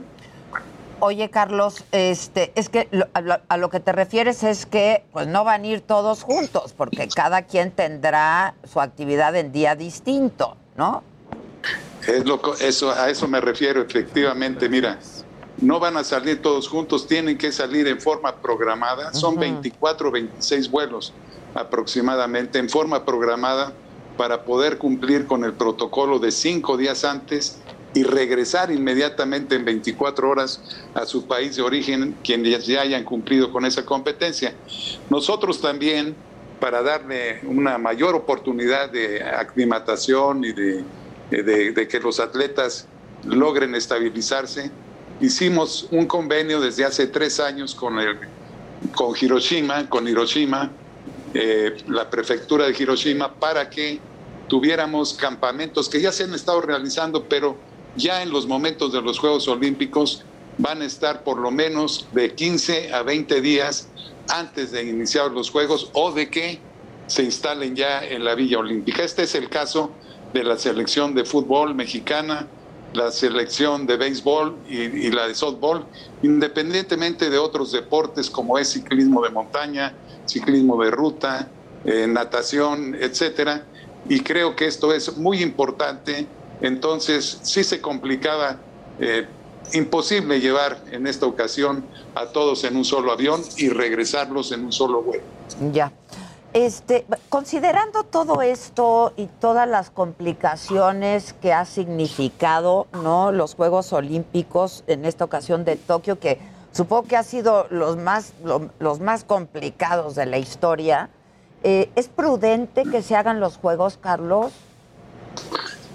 Mira, desde luego que los, no sé si los más complicados de la historia, pero lo que yo he vivido sí que es de 2008 de Beijing para acá, que ya como parte fundamental en la organización que me ha correspondido, esto ha sido no una carrera de obstáculos, sino un maratón de obstáculos. Sí, sí, sí. Día tras día los vamos venciendo y vamos superándolos.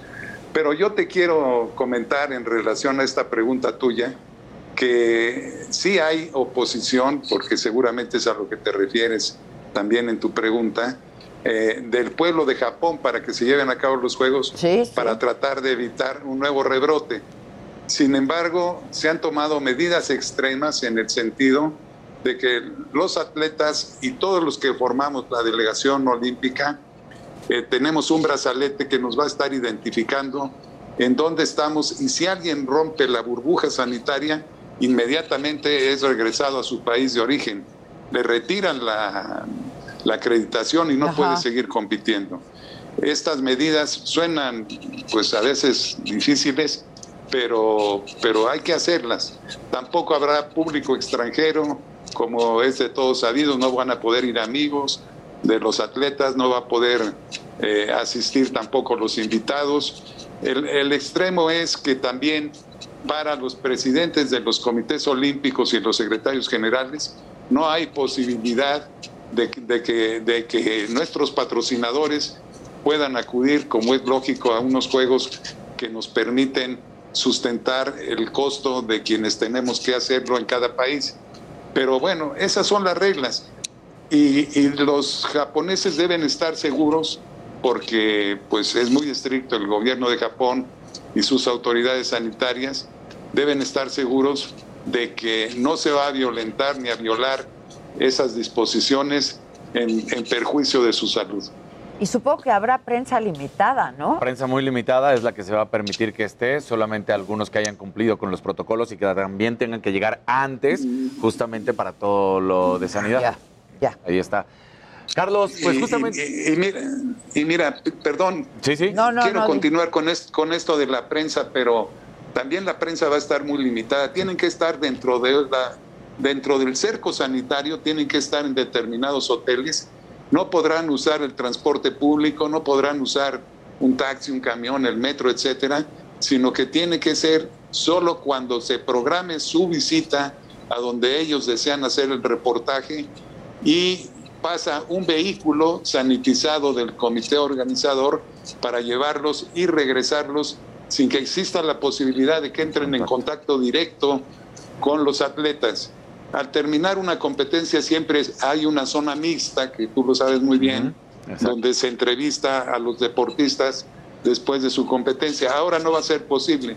Tampoco van a poder ingresar a la Villa Olímpica, al área internacional, y esto sí complica y entendemos que pues algunos de los medios pues en este momento ya están pensando en el costo-beneficio de o hacer las entrevistas por Zoom como se van a hacer o mandar a alguien que vaya a cubrir en esas condiciones. La última propuesta, Carlos, era copiar un poco de lo que se estaba haciendo en el fútbol, de que estuviera pues el atleta que hubiera ganado con una mampara atrás y un micrófono, pero no reporteros al lado y que les hicieran la pregunta, ¿no? Para que no hubiera el contacto.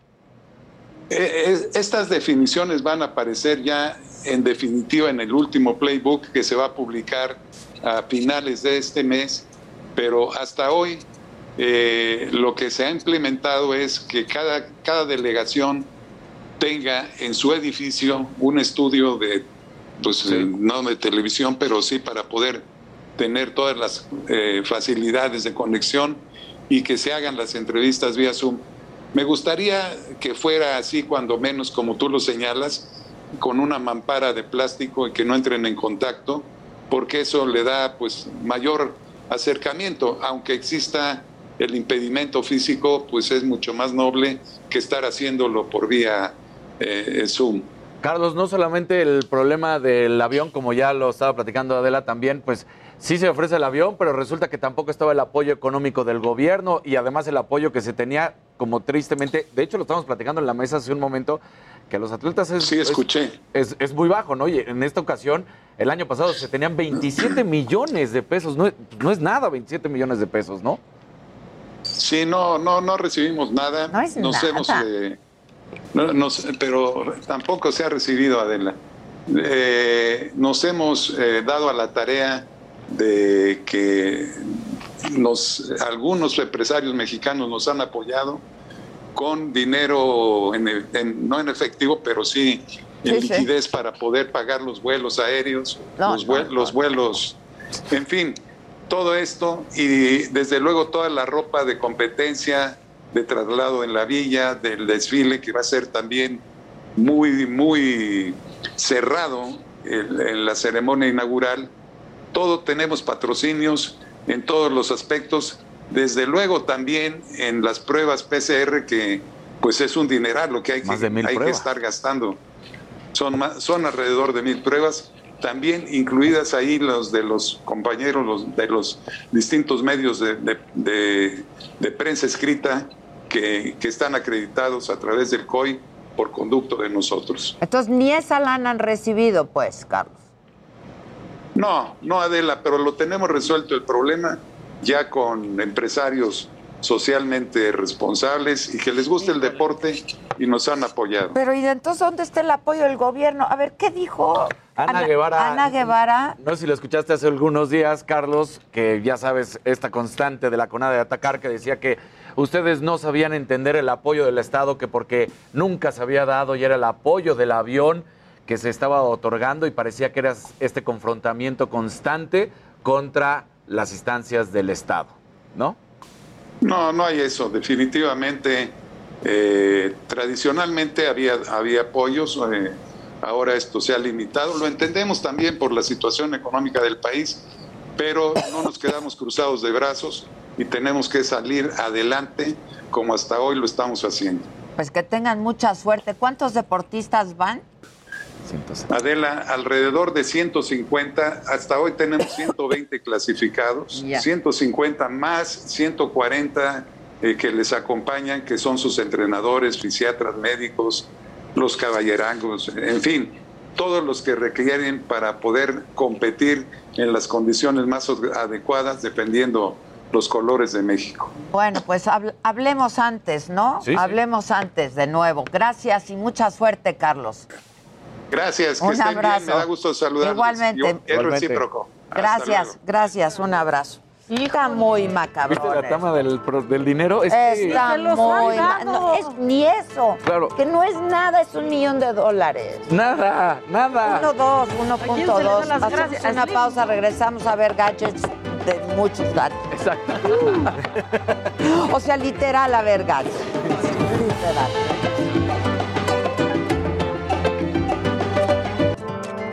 Continuamos en Me lo dijo Adela.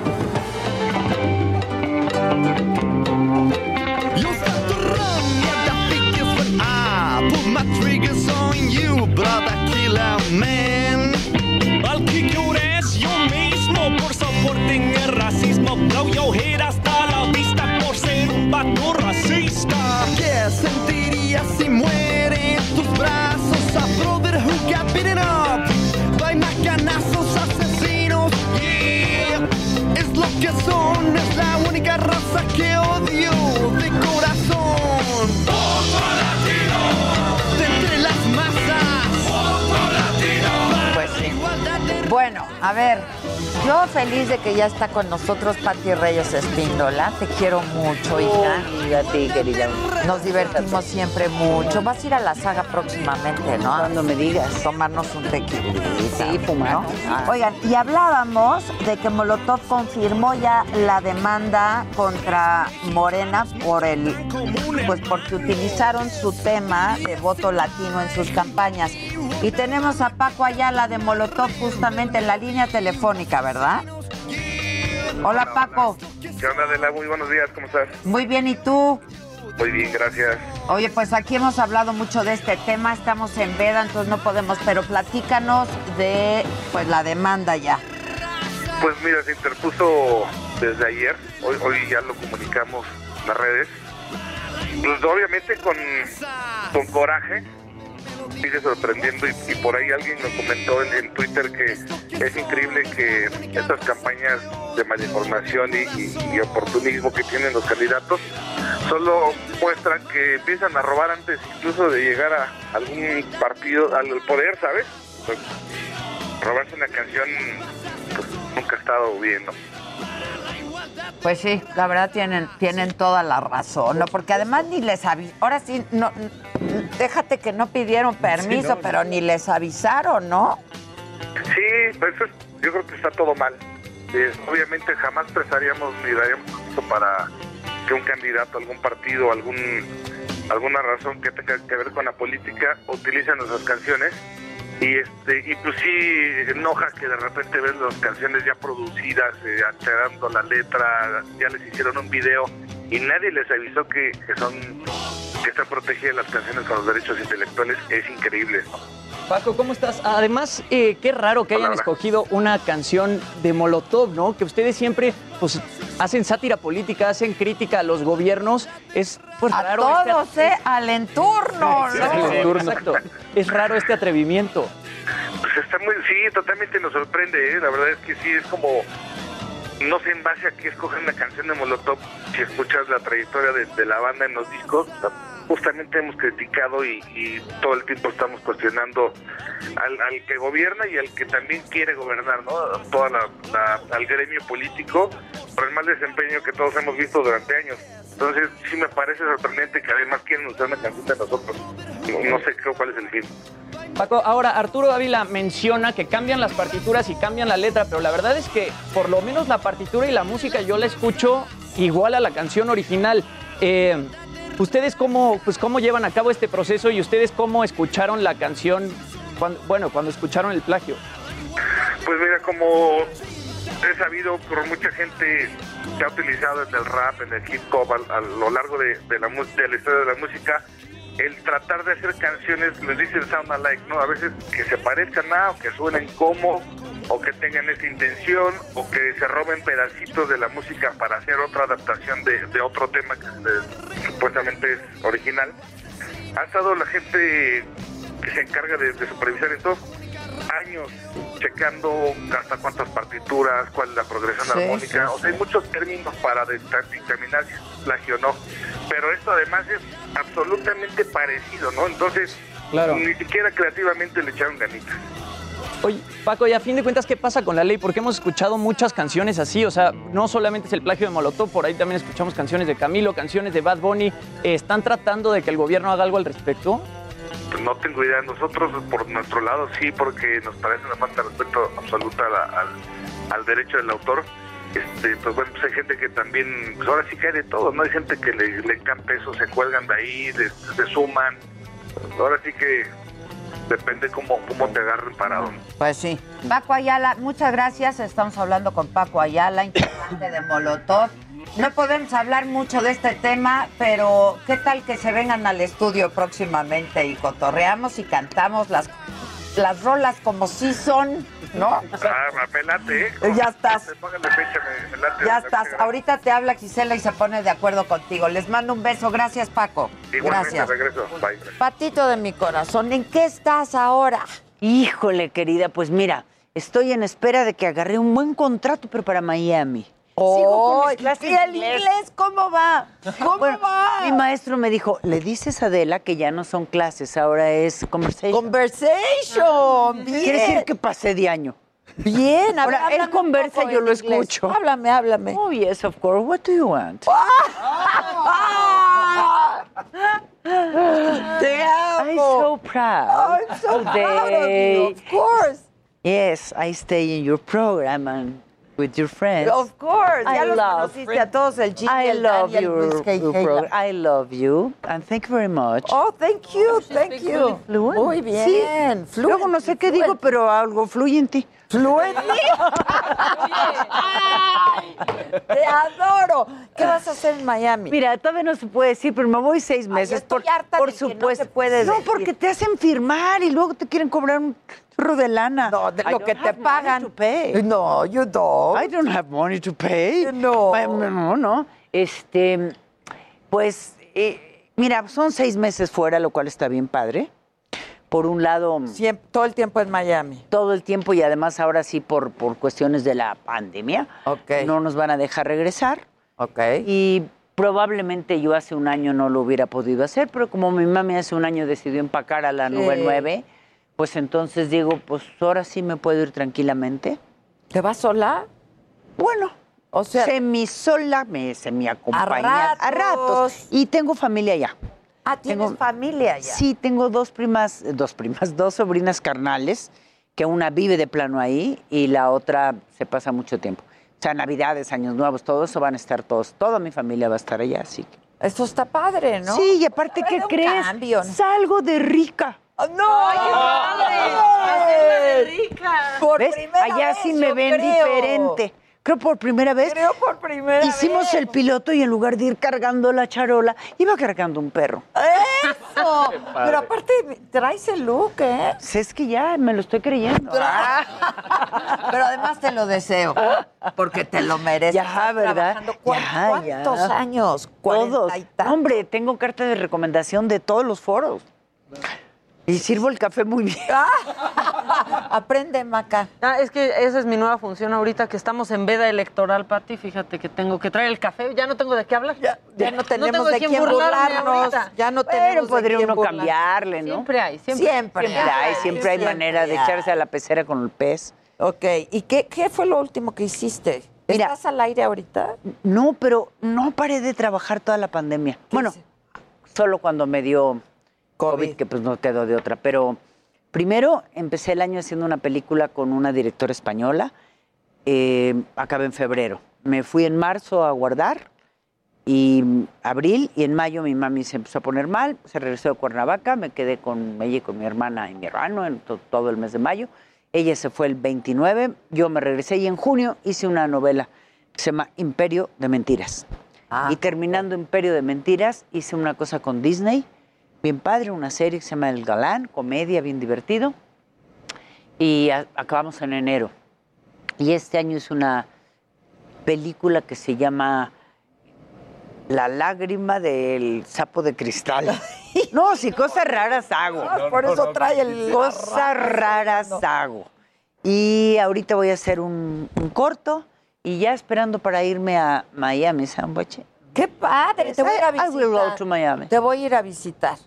Hoy ¿te dio, ¿te dio fuerte COVID? Mira, no tan fuerte, pero pues sí, 14 días en la cama tumbada, Pues sí. ¿Pero hiciste anticuerpos?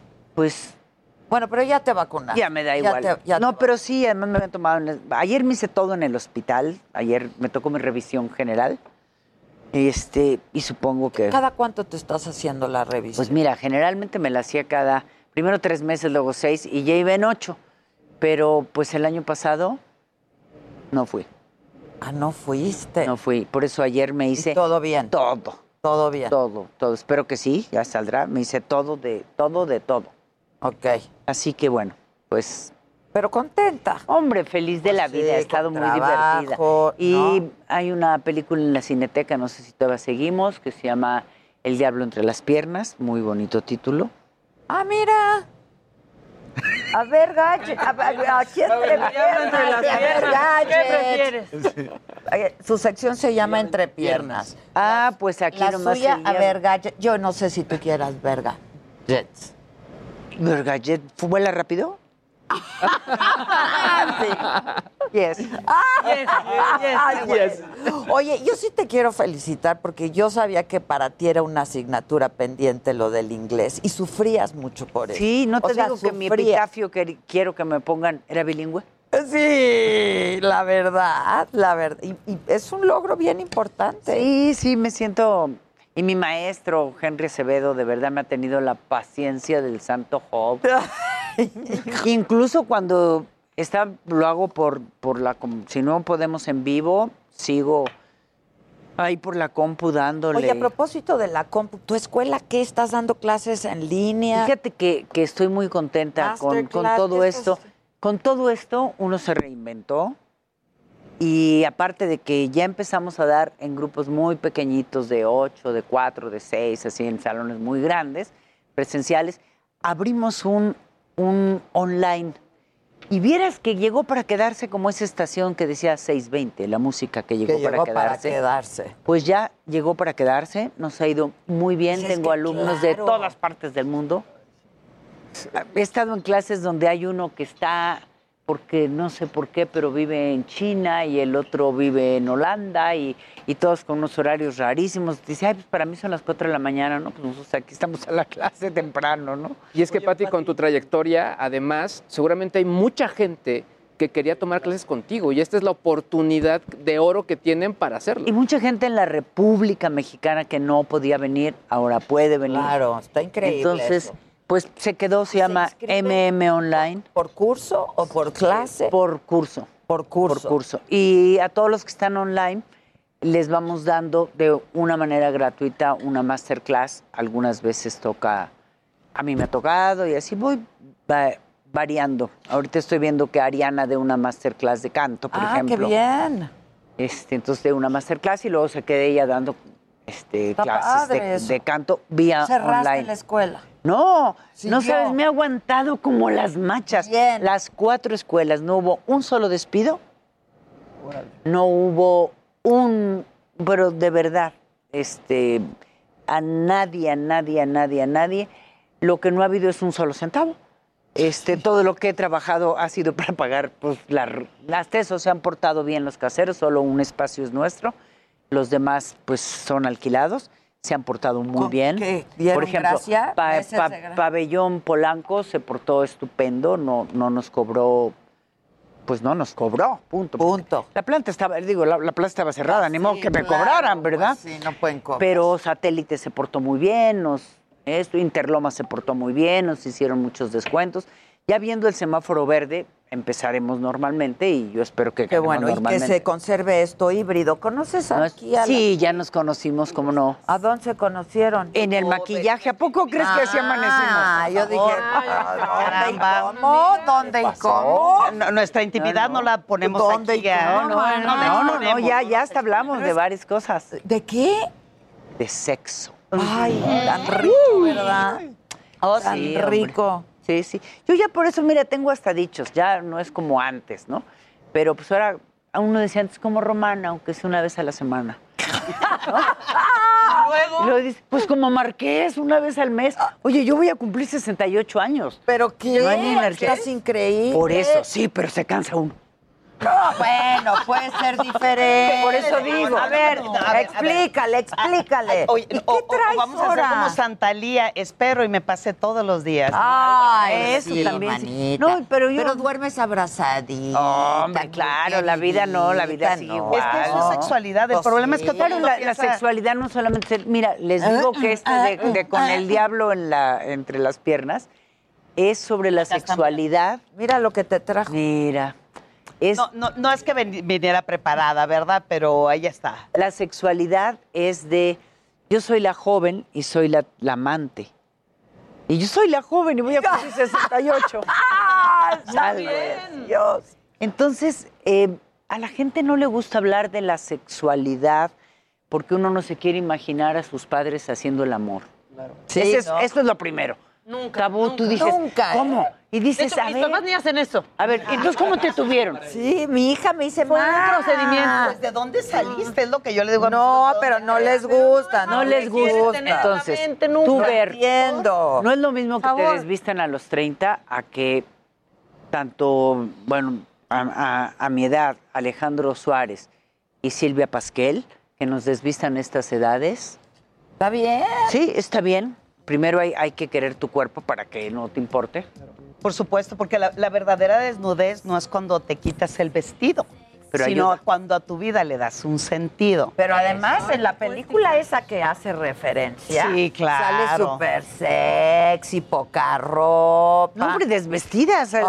Resulta no. que al viejito le gusta retratar las pompis y entonces retrata la de su mujer y la mía y entonces pues, hay que desvestirse.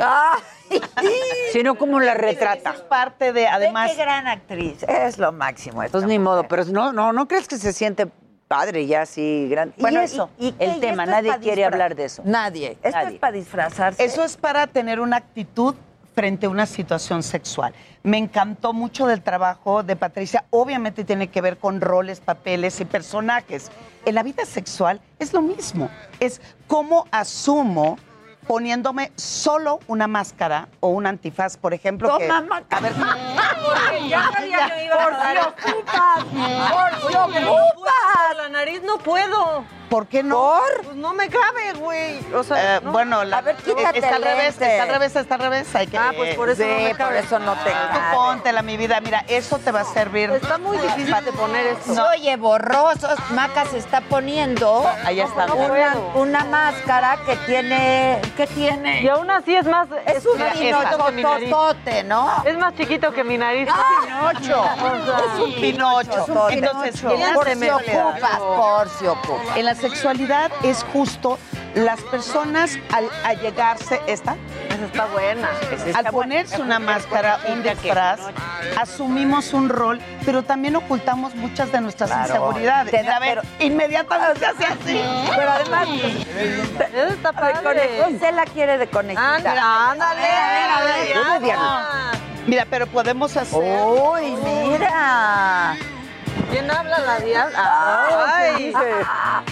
Yo este. Quito con lentes, Yo quito la gafa. O esta, mira. Pero a ver, queda descubierta la boca, ¿no? Ok. Ahí está. O sea, cómo en, en cuanto nosotros tomamos eh, eh, el rol en automático, actuamos. No, pero uno se pone muy loco con esta. Con esta se pone uno muy loca, no sé con las otras. Con esta se pone uno muy loco, muy loco.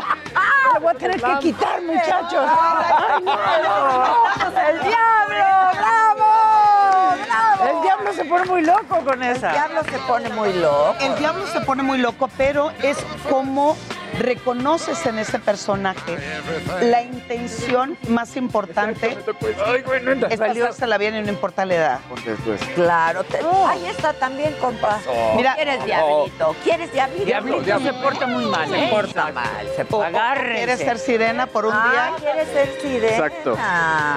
Ahora, a ver. Doctora, prepárate. Pongo 20. Ándale, doctora, ahí te va. Dije, jefa, Aquí está, te hago el ¡Wow! Te hago el canto de la sirena, este, todo. ¿no? ¡Uy!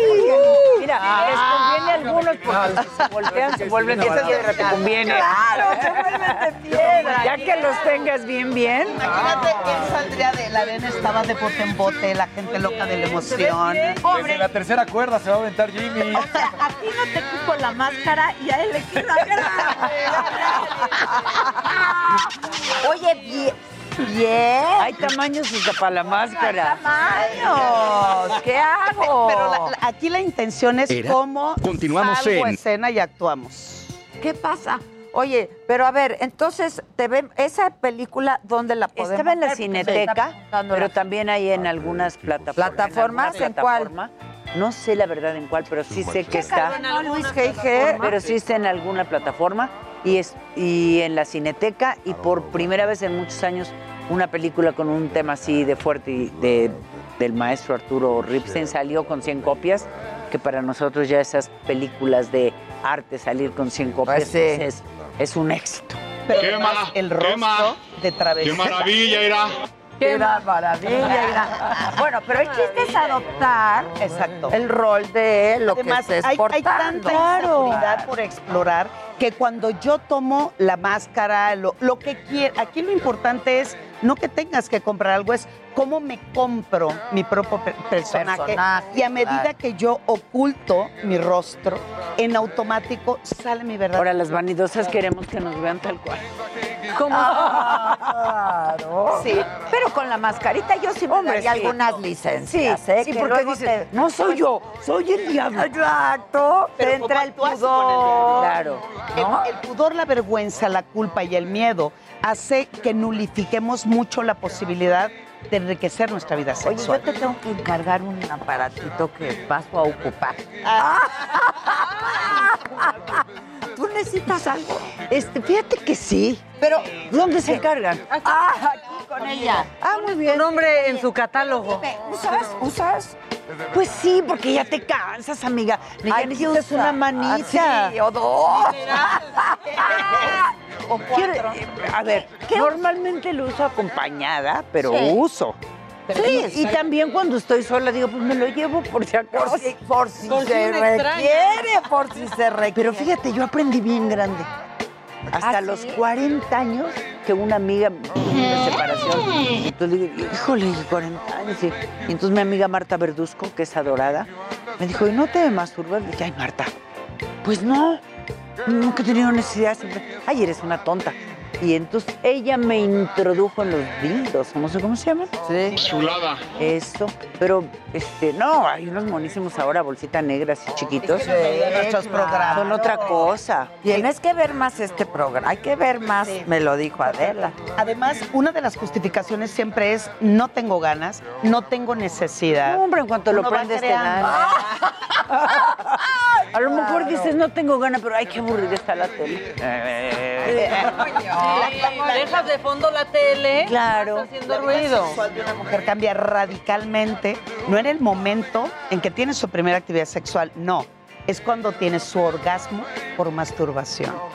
Repite, repite, repite. La vida sexual de una mujer cambia radicalmente, no cuando tienes tu primera Ah, actividad sexual, ok, ok. sino cuando Eso ya, tienes... ya pasó hace muchos años en Uy, mi caso. También en el mío. Y, y luego otro Exacto, empecé tarde, a los exacto. 40, pues ya son Pues 28. no, tarde, pero ya Exacto. te has puesto ¿Ves porno? La hago.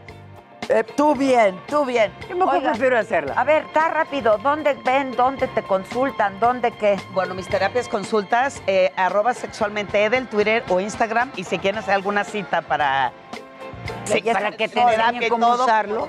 sexualidad, no, Edelmira Cárdenas, arroba yahoo.com.mx. Y a ti te vemos en todos lados. No, pero sí busquen MM online, chicos, métanse a las clases online, ya vamos a tener presenciales y pues vamos a, a seguir dándole. Yo Ya incluso está. estando en Miami estamos- voy a seguir. Ah, pero hablamos, ¿no? Ya estamos en semáforo verde. Acabamos de entrar a semáforo verde. ¡Oh! ¡Oh! ¡Oh! ¡Oh, besémonos! Mañana, mañana, y el domingo hay elección. ¡Oh! Besémonos, ¡Oh! besémonos. ¡Qué coincidencia! Estamos en semáforo. ¡Qué orgasmo! ¿Cómo De era? todas maneras, por favor, vayan con su tapabocas para no decir tonterías mientras. Sí, exacto, exacto. Más que nada para protegerse de las.